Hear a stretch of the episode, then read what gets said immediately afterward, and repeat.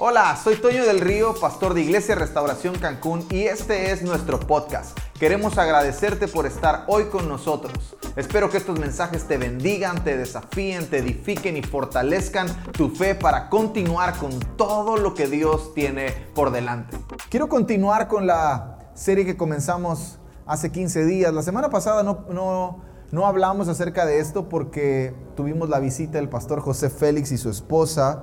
Pero hoy quiero cerrar esta serie antes de, terminar el año. Y a esta serie la llamamos La belleza de Dios. Y la primera parte hablamos acerca de quién es Jesús, de, de lo hermoso que es Jesús, la, hermosa persona de Jesús, hablamos de algunas características de Jesús, hablamos de contemplar a Jesús, de cómo podemos contemplar a Jesús a través de la palabra, a través de la oración, a través de la adoración. Yo quiero continuar esta serie de la belleza de Dios y quiero hablar de algo que, está en mi corazón y que es, es, un deseo, de, honestamente, usted tiene que saber, esto, esto, es un deseo, este es, es mi vida, es lo que nos ha sostenido por casi 13 años ya y, ha sido una, una, constante, ha sido una disciplina, ha sido, ha sido algo que, en los momentos más difíciles de nuestra vida es, esto es lo que te va a sostener. Y a esta serie le hemos llamado Hijos de la Intimidad. Dile que está a tu lado, Hijos de la Intimidad. Y por ahí dicen que uno de los más grandes males del ser humano es la religión. ¿Alguien está de acuerdo conmigo?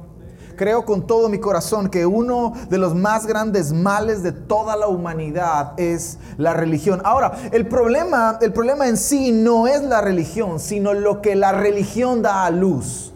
El problema no es el concepto de religión, el problema es lo que genera la religión. El problema es lo que ella da a luz, porque la religión me hace vivir en condenación, ¿sabes? Hay un montón de personas que viven una religión, pero el, el sinónimo de su religión es condenación. Viven condenados, viven pensando que si no hacen, entonces no reciben, viven pensando que si no están, entonces las cosas no van a caminar bien. Y muchísimas personas están definiendo a Dios, escúcheme, escúcheme bien, muchas personas definen a Dios por lo que ellos creen que es Dios. ¿Sí o no? Cuando tú le preguntas a alguien en la calle, para ti, ¿quién es Dios? ¿Qué es Dios? Ellos tienen una definición, tienen un concepto, tienen una idea, tienen un pensamiento y tratan de definir a Dios. Pero en realidad lo que está sucediendo es que de ellos está saliendo la religión que está hablando y está tratando de definir a Dios por lo que ellos creen que Él es y no por quien en realidad es. Ahora, religión podemos definirlo de una forma sencilla. A lo mejor usted tiene, yo sé que la Biblia habla de la, verdadera religión. Si usted quiere saber cuál es la verdadera religión, está en el libro de Santiago. Y Santiago dice cuál es la, verdadera religión. Ocuparse de, las de los huérfanos, ocuparse de los pobres, ocuparse de las viudas, hacer ayuda. Eso es la verdadera religión. Pero si pudiéramos definir qué es religión para el mundo, para el sistema, para todos los demás, pudiéramos decir que es el conjunto de pasos creados por el hombre para acercarse a Dios. La religión es el conjunto de pasos que el hombre crea para acercarse a Dios. Ah, tengo que hacer esto para entonces estar más cerca de Dios. ¿Alguna vez te has preguntado, ¿por qué me va así si voy a la iglesia? ¿Por qué, no, por qué no, prospero económicamente si estoy siendo fiel en mis diezmos y ofrendas, si estoy honrando a Dios? ¿Por qué no prospero? ¿Alguna vez te has preguntado por qué no avanzo en mi salud si estoy cuidándome, si estoy, si estoy orando? ¿Por qué no cambia? ¿Alguna vez, esposas algunas veces han preguntado, y ahí está, ¿no que vas a la iglesia y parece que no cambian? Porque eso es religión, porque estamos creyendo que el conjunto de pasos que nosotros ponemos nos acercan a Dios. Y, Jesús no vino a establecer una religión. Es más, estamos tan convencidos de que la idea central de Jesús no era establecer una religión que Él no nos acercó a Él, sino Él se acercó a nosotros. Dios vino a nosotros, porque nosotros no podíamos ir a Él. Entonces el ser humano, no importa cuántas, cuántas series de pasos, cuántos pasos cree, jamás va a poder acercarse a Dios. Por eso es una obra de Dios. Dios tuvo que hacerse hombre, pagar el precio de nuestros pecados, la paga de nuestros pecados, para reconciliarnos con Él, romper el velo de arriba abajo construir un puente a través de la sangre del Cordero, a, través de la sangre de Jesús, para que entonces el hombre pudiera acercarse a Dios libremente. Porque la, religión nunca te va a llevar a Dios. ¿Está conmigo? Entonces, ahora, la religión en todos los casos, la religión en todos los casos, cualquiera que sea hinduismo, budismo, islam y todas las que usted crea, católica, incluso la religión cristiana, algunos cristianos religiosos, la religión en todos los casos lo que hace es poner sobre nuestros ojos unos lentes que tienen un filtro al que personalmente llamo ley. La religión pone un lente sobre nosotros y el lente no tiene, no es la graduación de los ojos. Los que usan lentes saben, ¿verdad? ¿Cuál es el, punto no sé qué, más no sé qué de, los que necesitan? la definición de la graduación de los lentes que la religión pone es ley, se llama ley.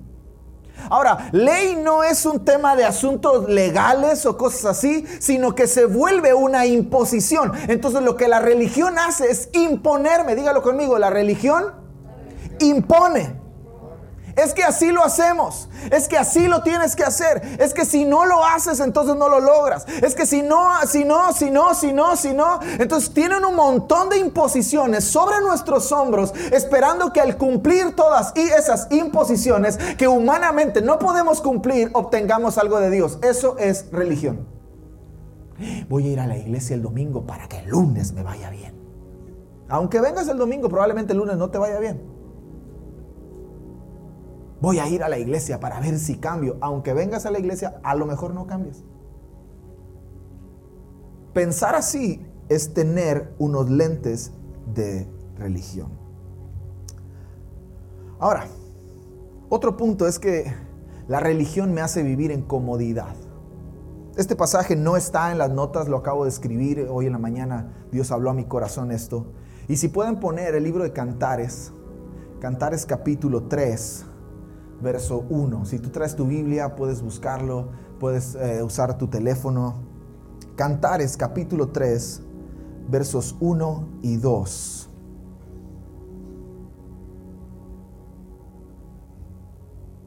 Cantares capítulo 3, versos 1 y 2. Ahí está. Una noche, mientras estaba en dónde? Una noche, mientras estaba en mi cama, suspiré por mi amado, suspiraba por él, pero él no venía. Verso 2. Así que me dije, me levantaré y recorreré la ciudad y buscaré por todas las calles y las plazas, buscaré a mi amado. Entonces busqué por todas partes, pero no lo encontré. ¿Dónde estaba buscando la amada a su amado? En la cama, acostado. ¿Sabe cómo se llama eso? Comodidad. Algunos buscamos a Dios en nuestra comodidad. Y esta temporada de ahora estar online, de ahora estar en nuestras casas, de no tener que congregarnos, de que todos nos lo trajeran, híjole, ¿cómo hizo a gente cómoda?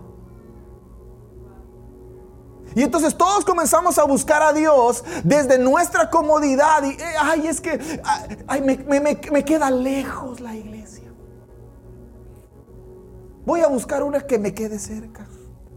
Ay, es que el sonido está muy fuerte. Yo quiero una donde el sonido esté bajito. Ay, es que no tiene techo. Voy a buscar una que tenga techo. Ay, y empezamos a hacer un montón de cosas buscando a Dios en nuestra comodidad. ¿Sabe qué es eso? Religión. La religión te hace buscar a Dios en tu comodidad. Y el plan no es que tú y yo busquemos a Dios en nuestra comodidad. Buscar a Dios, dígalo conmigo, buscar a Dios no es cómodo. Buscar a Dios, dígalo conmigo, buscar a Dios no es religioso. Ahora el problema, repito, no es la religión, sino lo que la religión da a luz.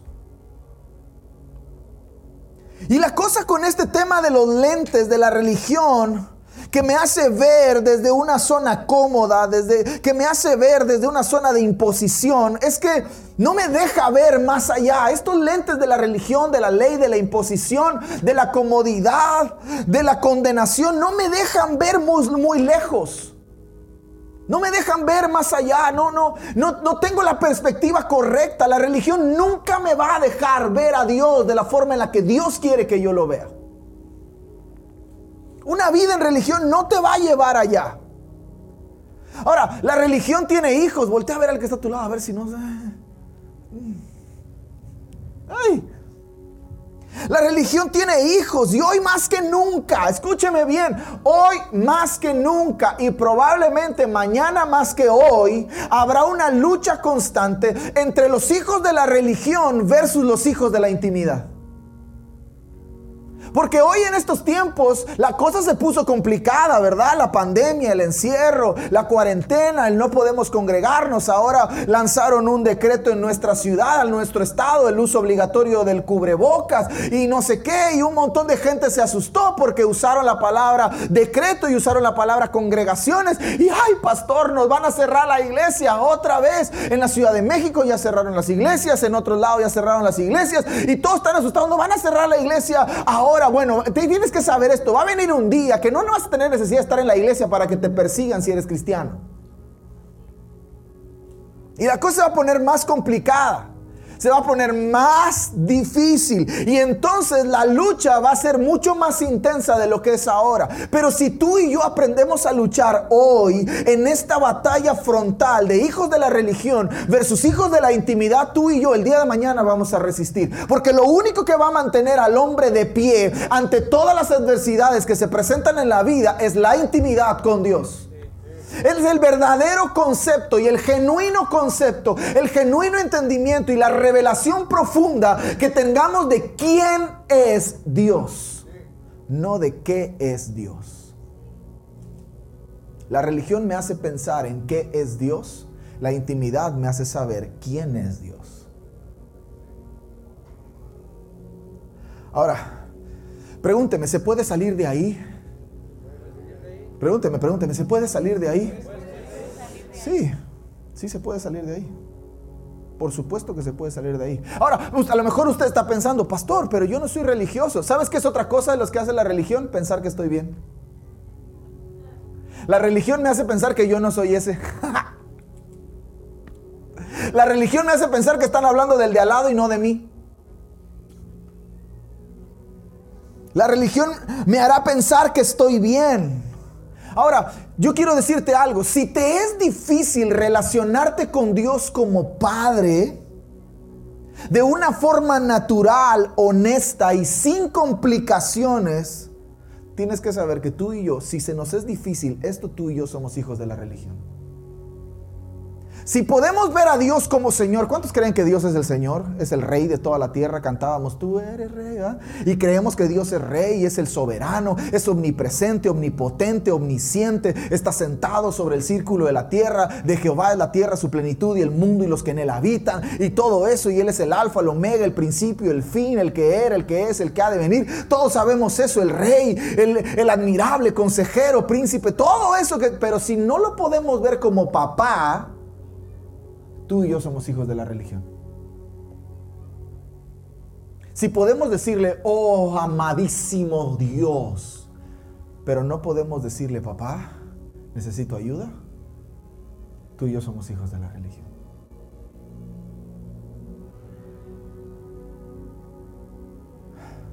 Y para mí, honestamente, lo peligroso de ser hijo de la religión es que me hace pensar que estoy bien. Ese es lo más peligroso de todo. No, pero sí, yo estoy bien. No, si yo oro, pastor, yo oro, yo oro. ¿Y cómo, cómo es tu oración? ¿Tu oración es una comunicación personal, honesta, sin complicaciones? ¿O tu oración es, oh, amado Dios que está sentado en el trono del cielo? Sí, ese que está sentado en el trono del cielo, también está sentado junto a ti en tu casa.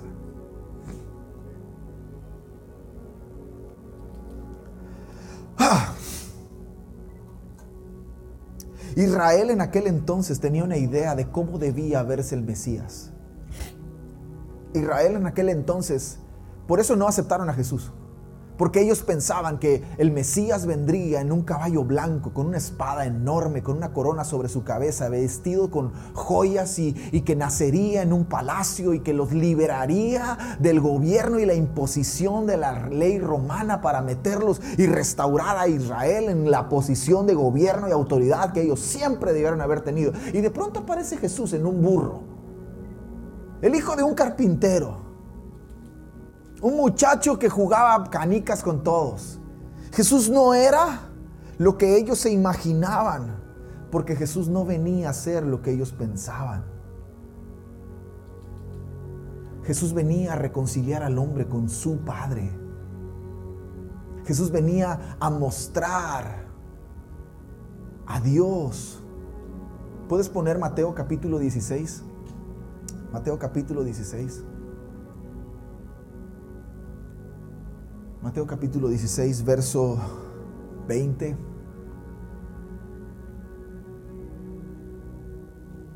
Quiero enseñarle algo.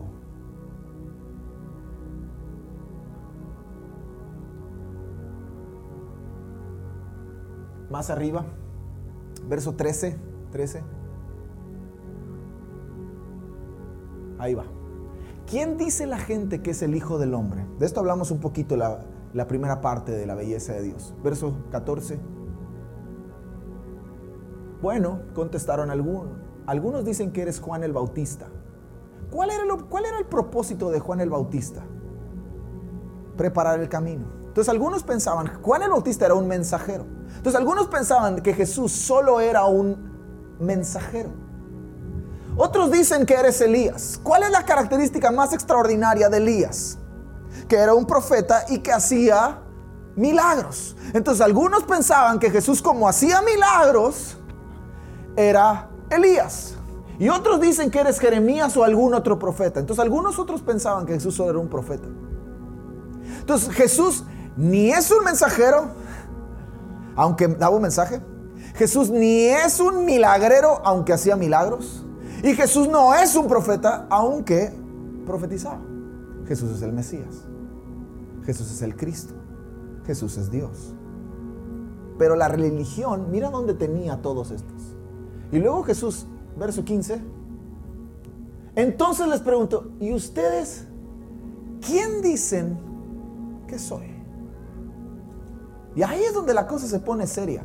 Porque la religión te hace pensar qué es Dios, pero la intimidad te dice quién es Dios.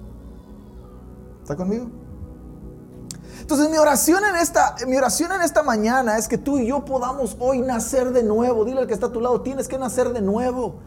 Tienes que nacer de nuevo. Pero pastor, yo ya le entregué mi vida a Jesús. No, eso no tiene nada que ver con nacer de nuevo. Hay un montón de gente que le ha entregado su vida a Jesús y no ha nacido de nuevo.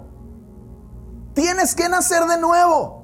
Mi oración, hoy es que puedas cambiar los lentes con los que estás viendo a Dios. Dejar de ver a Dios de una forma religiosa y veas a Dios en una forma personal, genuina, honesta, sin complicaciones.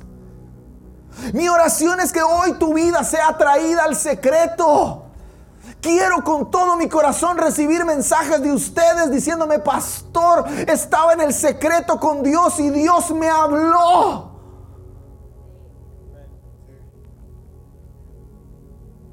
Ay, voy a la iglesia para que Dios me hable. Necesito una palabra. Pastor, ore por mí porque necesito que Dios me hable. Y entonces, ¿qué está usted haciendo todos los días?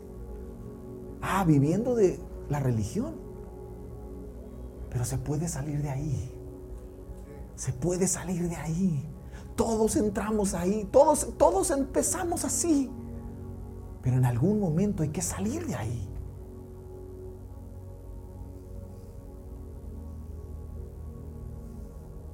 Hace unos días desperté con un pensamiento y era este. Un acta de nacimiento le dice a un hijo y a un padre que ahora las leyes demandan responsabilidades y derechos de ambas partes, padres e hijos. Pero la relación que tengan entre ambos será lo que les haga disfrutar de los secretos y los privilegios.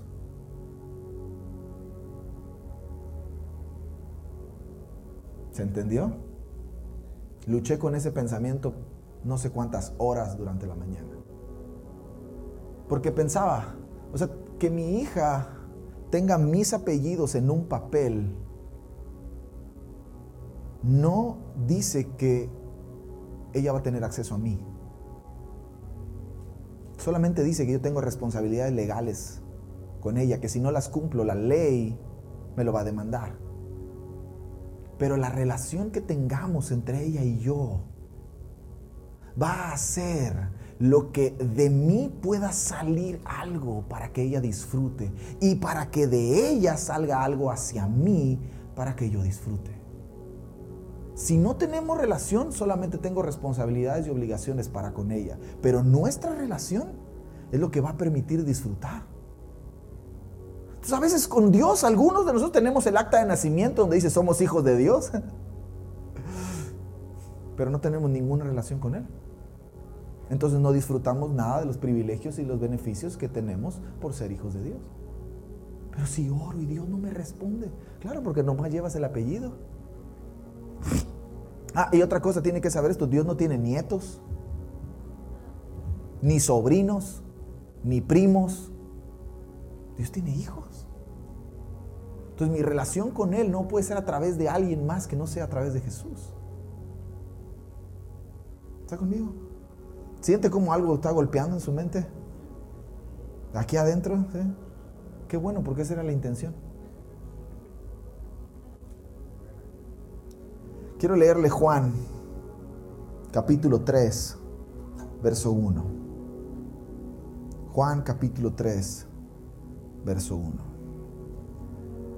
Y quiero que a través de esta historia podamos ver la transformación de un hijo de la religión en un hijo de la intimidad. Porque todos podemos salir de ahí. Dígalo conmigo, yo puedo salir de ahí. Juan capítulo 3, verso 1 dice, había un hombre de los fariseos que se llamaba Nicodemo, un principal entre los judíos. Este vino a Jesús de noche y le dijo, Rabí, sabemos que has venido de Dios como maestro, porque nadie puede hacer estas señales que tú haces si no está Dios con él. Respondió Jesús y le dijo, de cierto, de cierto te digo, que el que no naciere de nuevo no puede ver el reino de Dios. Mire, no puede qué? Entonces, si no nazco de nuevo, no puedo ver. Puedo estar, pero no puedo ver. Y puede estar todo sucediendo. Y, yo he estado en ambientes donde, híjole, de verdad que uno tiene que estar muerto para no sentir a Dios, nada más. Y ves algunos que están. Claro, no ha nacido de nuevo, no puede ver.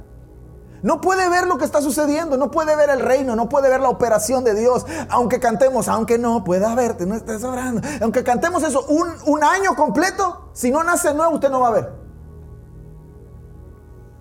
Nadie puede, nadie que no nace de nuevo, no puede ver el reino de Dios. Nicodemo le dijo, ¿cómo un hombre, cómo puede un hombre nacer siendo viejo? ¿Puede acaso entrar por segunda vez en el vientre de su madre y nacer? Respondió Jesús, de cierto, de cierto te digo que el que no naciere de agua y del Espíritu no puede entrar en el reino. Y ahí se pone un poquito más complicado. Primero era ver, ahora es entrar. No puede entrar en el reino de Dios. Lo que es nacido de la carne. Mire, fíjese que no dice, el que no nace de nuevo no puede ver a la iglesia. El que no nace de nuevo no puede entrar a la iglesia. No está diciendo eso. Está diciendo no puedes entrar en el reino. Y el reino es mucho más que la iglesia. La iglesia es una expresión del reino, pero el reino es mucho más que la iglesia. Entonces yo puedo estar en la iglesia y puedo no estar en el reino.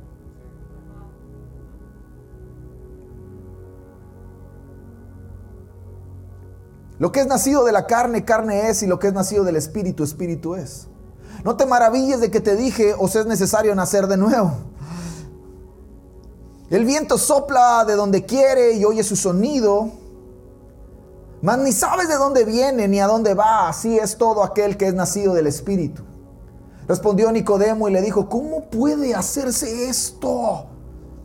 Respondió Jesús y le dijo, ¿eres tú maestro de Israel y no sabes esto? Mira, el golpe, el golpe hacia la religión, ¿eres tú maestro de Israel y no sabes esto? De cierto, de cierto te digo que lo que sabemos hablamos y lo que hemos visto testificamos. Y no recibís nuestro testimonio. Si os he dicho cosas terrenales y no creéis, ¿cómo creeréis si os dijere cosas celestiales? Y por eso algunos de nosotros decimos, Dios, no leo la Biblia y no entiendo nada. Hay que nacer de nuevo. Porque la Biblia me está hablando no de cosas terrenales, me está hablando de cosas espirituales que tienen una aplicación terrenal y un funcionamiento terrenal y producen algo terrenal, pero no son terrenales. Entonces hasta que usted no nazca de nuevo, la Biblia no se va a abrir para usted y usted no va a poder recibir eso. Dile que está a tu lado, necesitas nacer de nuevo.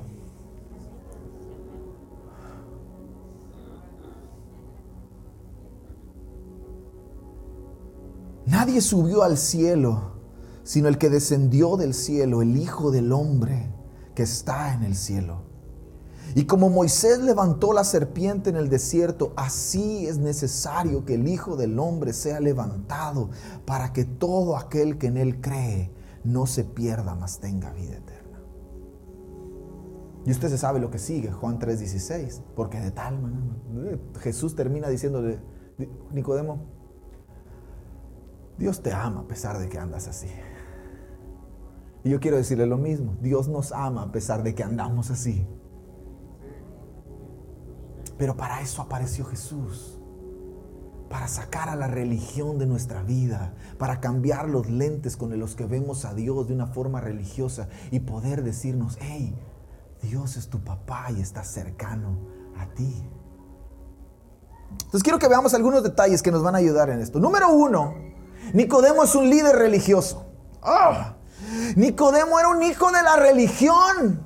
Nicodemo no era cualquier persona, era un líder religioso. El cuate se sabía, para ser un líder religioso en aquel entonces, había que ser top, pero top, top, top, aquí arriba. Saberse los cinco primeros libros de memoria ah, que usted tiene hoy en su Biblia, pero no, no, no, no, no, hasta con puntos y comas, ¿ok? Era de memoria, haber pasado, haber sido instruido en todas las 600 leyes que el pueblo israelí había preparado para que cumpliera la ley. Eh, había, tenía que ser casado, tenía que tener en sujeción a sus hijos. O sea, Nicodemo tenía que tener dinero. Nicodemo tenía una posición que era el resultado de haber sido educado por la religión, instruido por la religión y enseñado por la religión. Toda la vida de Nicodemo giraba en torno a su religión. Nicodemo no solamente tenía un lugar en la religión, Nicodemo era el líder de la religión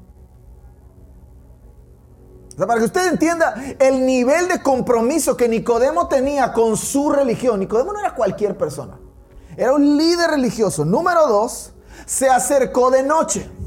¿Por qué cree usted que Nicodemo se acerca de noche? Yo tengo tres cosas para enseñarle. La primera es que Nicodemo sabía que se estaba jugando el puesto.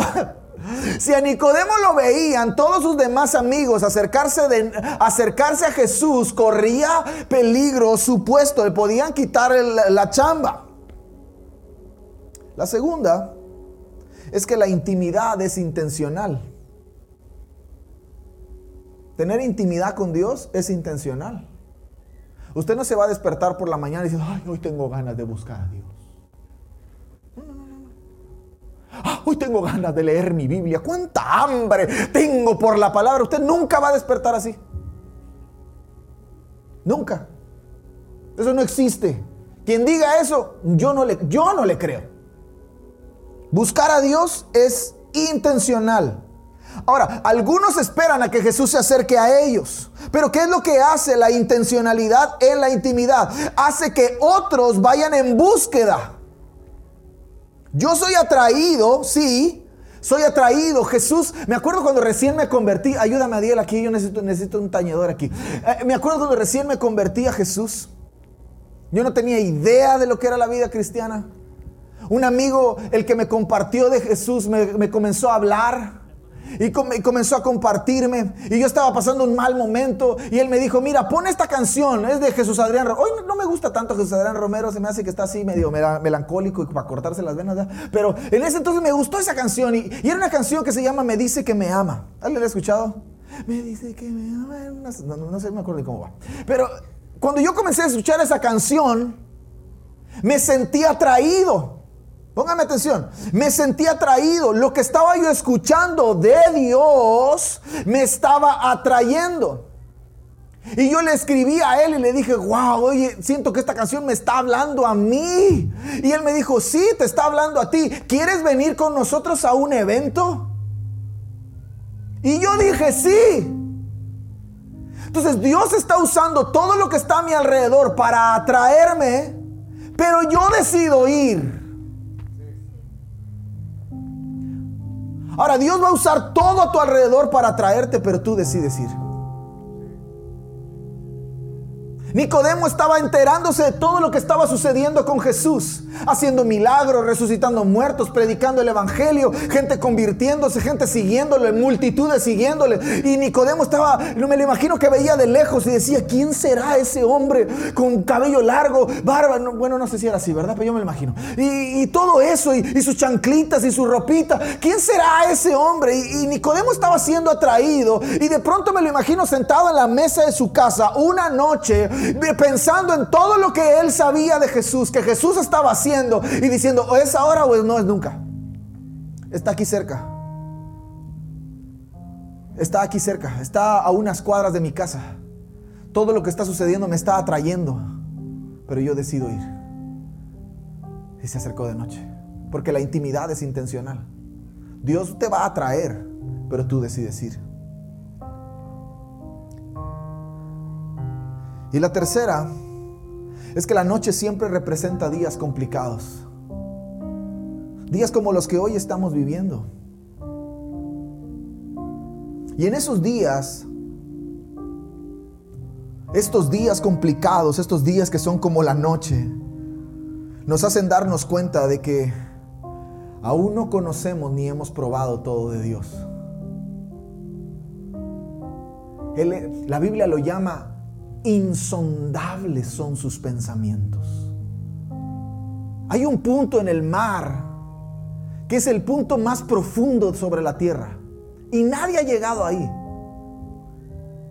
Pero creo con todo mi corazón que en algún momento el ser humano inventará alguna máquina para llegar a esas profundidades. Pero nunca existirá nada para entrar a lo profundo de Dios que no sea su espíritu porque insondables son sus pensamientos. ¿Qué, ¿Qué, nos hace pensar que por tener 20, 30, 15, 10, 5, 8, no sé cuántos años tengas en Cristo, qué te hace pensar que lo conoces todo de Él? ¿Sabe qué? La religión. La religión me hace pensar que no hay nada más, que ya lo probé todo, ya lo hice todo, ya lo viví todo, yo ya hice esto, yo ya pasé por allá. La religión te hace pensar así. ¿Qué es lo que me hace pensar la intimidad? Dios, quiero conocerte más porque quiero entrar hasta lo profundo, porque no sé qué hay ahí del otro lado. Estoy tan desesperado, todo lo que está sucediendo me está atrayendo. Yo quiero entrar ahí. Eso es lo que hace la intimidad. La religión me hace, no, yo estoy aquí bien. Man. 38 años de cristiano. ¿Qué? Dios tiene toda la eternidad de ser Dios. ¿Qué se compara tus 38 años con toda la eternidad? Nada. como quitarle un pelo a un gato. Ah, pero la religión me hace pensar que ya, que no hay más. Número 3. Todos sabemos. Nicodemo le dice, todos sabemos. ¿Sabe qué significa eso? Nicodemo estaba inconforme. ¿Sabe por qué? Porque la religión no satisface a nadie. La religión no satisface a nadie. Por eso un montón de gente se va de la iglesia. Es que me voy de esta iglesia porque en esta iglesia no hay esto. Y es que me voy de la iglesia porque me hicieron esto. Claro, porque estás viviendo, eres hijo de la religión, porque la religión no satisface. Nunca te va a satisfacer. El único que puede satisfacernos es Jesús. Es su presencia, es Dios, esos insondables pensamientos a los que tenemos acceso por el Espíritu si nacemos de nuevo. Y la gente se va porque no ha nacido de nuevo. es, es que esa es la única razón, no hay otra razón. La gente abandona la iglesia, abandona a Dios porque no ha nacido de nuevo. Entonces, pastor, la salvación se pierde. Yo personalmente no creo que la salvación se pierda, simplemente pienso que nunca fue salvo. Porque el que es, es hasta el final. El que dice que no es, nunca lo fue. Porque no hay nadie que experimente a Dios y quiera abandonar a Dios. Nadie. Nadie que experimenta a Dios genuinamente, que transiciona de ser hijo de la religión a convertirse en un hijo de la intimidad, no hay nadie que abandone a Dios. ¿Hay gente que abandona la religión? Claro, sí.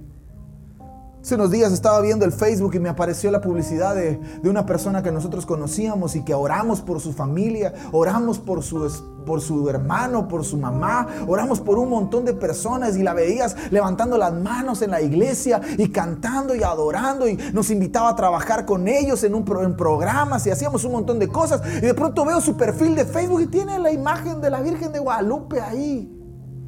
era la hermana de la iglesia. Ahora, yo no tengo nada, si usted tiene que tener una imagen de la Virgen de Guadalupe, yo no tengo ningún problema. Ni uno, créame, ni uno, a mí no me hace daño. Pero lo único que prueba es que usted, que esa persona, no usted, esa persona, era un hijo de la religión y no de la intimidad. Conoció a Dios por la religión y no por la revelación. ¿Está conmigo? Todos sabemos. Nicodemo estaba inconforme porque la religión no satisface. Usted viene a la iglesia, usted, no sé si, sea, sea, sea honesto con usted mismo. Un día a la semana de reunión le dura para toda la semana. A mí me encantaría tener cultos diarios, reuniones diarias que todos los días viniéramos y adoráramos juntos, pero ¿sabe qué? Simplemente es alimentar el sistema religioso. Porque si yo se lo facilito a usted, ¿cuándo va usted a estar inconforme? Si yo se lo facilito todo, ¿cuándo usted va a estar insatisfecho con lo que está viviendo? un día no es suficiente. Un día de ver al equipo de alabanza ministrar, un día de adorar todos juntos, un día de escucharle cantar, no es suficiente, pero si yo me conformo con eso, es religión. Si yo espero a eso, es religión. Pero si yo salgo de aquí y voy a mi casa y el lunes me levanto temprano o me acuesto tarde y abro la Biblia, pongo una canción y levanto mis manos y no sé a veces ni qué estoy haciendo ni qué estoy leyendo, pero estoy ahí intencionalmente. En algún momento el Espíritu Santo vendrá sobre mí y como Jesús le dijo a Nicodemo, tú vas a salir de ahí. Porque un día no es suficiente. ¿Sabe para quién es suficiente? Para los religiosos. Es más, para algunos para, para los religiosos hasta piensan que el tiempo es un montón. Y nosotros tardamos en nuestra reunión, ya me tardé. Imagínense si nuestras reuniones duraran 3, 4, 5 horas. Algunos dirían, ¿cuándo se va a acabar esto? Ah, el pastor. ¿Cómo habla? ¿Cree que no tengo cosas que hacer? Claro, usted vaya, haga todo lo que tenga que hacer. Haga sus cosas, viva su vida. Pero cuando todo se ponga complicado, acuérdese de mí. Acuérdese de esto. Lo único que te va a sostener es la revelación que tengas de quién es Dios, no la religión que te diga qué es Dios. Ah, ¿Sí o no? Se empezó la pandemia y un montón. Ay, yo quiero ir a la iglesia. Claro, pues la religión eso te dice. Cuando todo se ponga mal, haz un conjunto de pasos y acércate a Dios. La intimidad me dice, ¿sabes lo que me dice la intimidad? Nos cerraron la iglesia, no importa, en mi cuarto tengo una.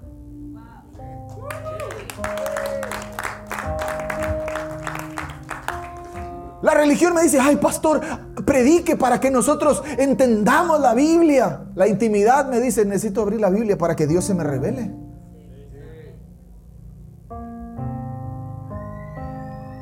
Ahora quiero darle tres características de un hijo de la intimidad. ¿Quieres, saber?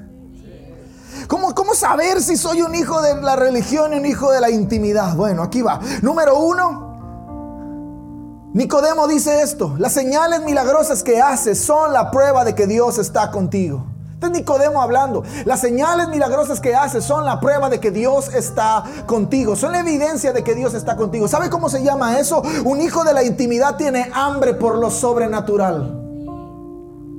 Tiene hambre por ver lo que no ha visto. Tiene hambre por vivir lo que no ha vivido. Tiene el deseo de experimentar lo que todavía no ha experimentado. Yo quiero ver, mire, yo he orado por enfermos y cáncer ha sanado. He orado por sordos y sordos han escuchado. He orado por tartamudos y hasta todavía me queda uno. Y creo con todo mi corazón que Dios lo va a sanar, ¿verdad? Y creo eso. Y, he orado por un, he orado por gente que tiene el pie más corto que el otro y se ha alargado. He orado por gente que no tiene, que no tiene órganos y han aparecido, pero todavía no he visto un muerto resucitar. Todavía no he visto a uno en una silla de ruedas que tenga sus piernitas así flaquitas y camine. Y tengo hambre por ver eso. Escucho a Dios, pero escucho a Dios en mi espíritu. Escucho a Dios en mi corazón, pero todavía no he escuchado su voz audible y no me quiero morir sin escucharlo audiblemente. No quiero morirme sin que Él me diga, Toño. Tengo hambre por lo sobrenatural. Un hijo de la intimidad tiene hambre por lo sobrenatural. Ahora, no persigue las señales. Porque hay un montón de gente que anda. Ay, yo voy porque aquí está el de los milagros. Yo voy porque aquí está el que hace esto. Yo voy porque el que quiere una palabra profética. Yo no ando en busca de las señales. Un hijo de la intimidad no persigue las señales. Persigue al que apuntan las señales. Porque si usted va de aquí a Tulum, usted va a ver letreros de Tulum, pero esos letreros no son Tulum. Entonces las señales no son Dios, aunque Dios hace señales. Las señales apuntan a Dios. Entonces un hijo de la intimidad no persigue las señales, pero sabe a dónde apuntan. Sabe de dónde provienen y quién las produce. No se enfocan en las señales, pero sí reconoce que son de Dios yo sé que las cosas que tú haces no las harías si Dios no estuviera contigo. O sea, lo que tú haces está chido, pero yo no te quiero a ti, yo quiero a Dios. Un hijo de la intimidad persigue eso. Persigue al que apuntan las señales, va siguiendo, ve las señales y dice, ah, Dios está aquí, Dios está aquí, Dios está aquí. Y mientras vas viendo las señales, vas enamorándote cada vez más de Jesús. Vas conociendo a Dios. Segunda característica de un hijo de la intimidad. El viento sopla, estas son palabras de Jesús, el viento sopla de donde quiere y oye su sonido, mas ni sabes de dónde viene ni a dónde va. Así es todo aquel que es nacido del Espíritu. Un hijo de la intimidad es movido por el Espíritu. Escúcheme, un hijo de la intimidad es movido por el Espíritu. Romanos capítulo 8, verso 18, si no me equivoco, dice que la evidencia de los que son hijos de Dios es que son guiados por el Espíritu. Pero ¿cómo puedo relacionarme con el Espíritu si no soy una persona espiritual?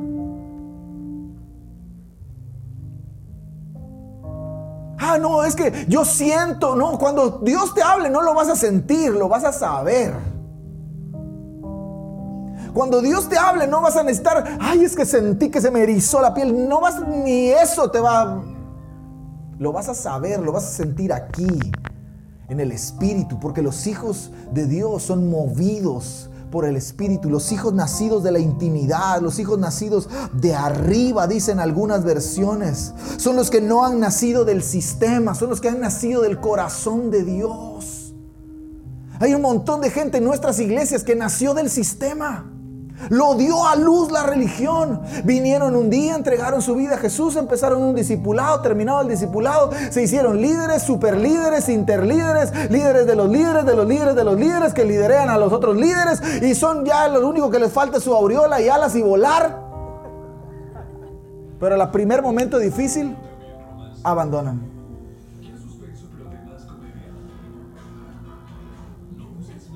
Alguien ayúdeme con eso, que son, son allá los los del cine.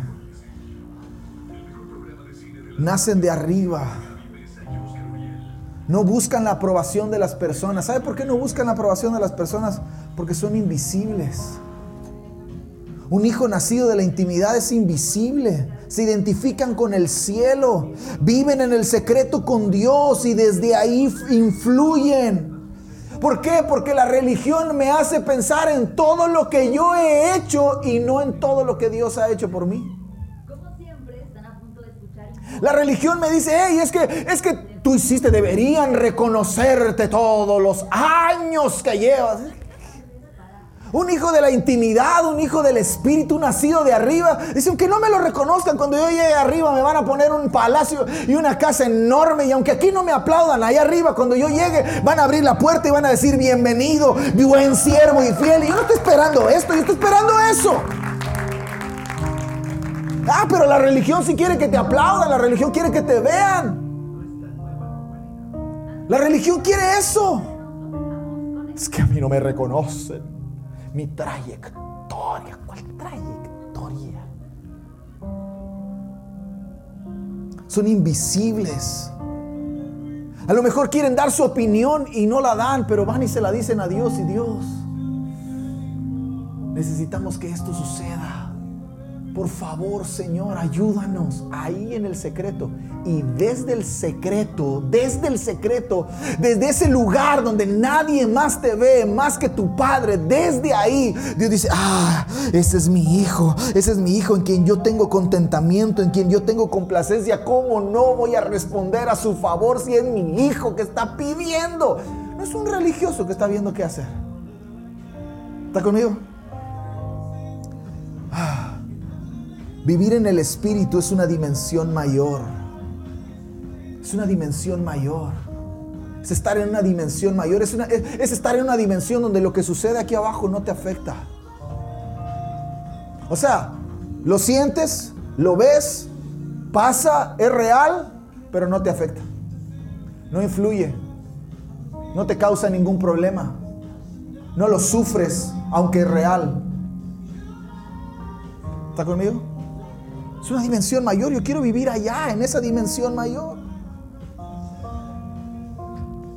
Y tercer cosa, y véngase todo el equipo, quiero ir terminando. Y como Moisés levantó la serpiente, este es Jesús hablando, y como Moisés levantó la serpiente en el desierto, así es necesario que el Hijo del Hombre sea levantado. Diga conmigo, levantado. Ahora, Jesús está hablando de números capítulo 21. Porque un hijo de la intimidad es un adorador apasionado por Jesús. Levanta a Jesús. Eso es adoración, levantar a Jesús. Ahora Jesús está hablando de una historia que tú y yo podemos encontrar en números 21. Es una historia parecida a lo que hoy está sucediendo. Israel está en el desierto y de pronto empiezan a hacer un montón de cosas raras. Y Dios permite, no Dios lo envía, Dios permite que de entre el monte y de todo alrededor comiencen a salir unas serpientes. Y las serpientes comienzan a morder a los hijos de Israel y los hijos de Israel comienzan a morir por causa de la mordedura de la serpiente. Entonces Moisés va con Dios y le dice, oye, ¿qué onda? Se nos está muriendo la gente y hay un montón de culebras aquí. Y Dios le dice a Moisés, ok, levanta una serpiente de bronce y todo el que vea a esta serpiente vivirá. Dios nos saca el problema, pero utiliza el problema. Antes a lo mejor Dios no va y que se vaya el coronavirus, pero Dios va a usar el coronavirus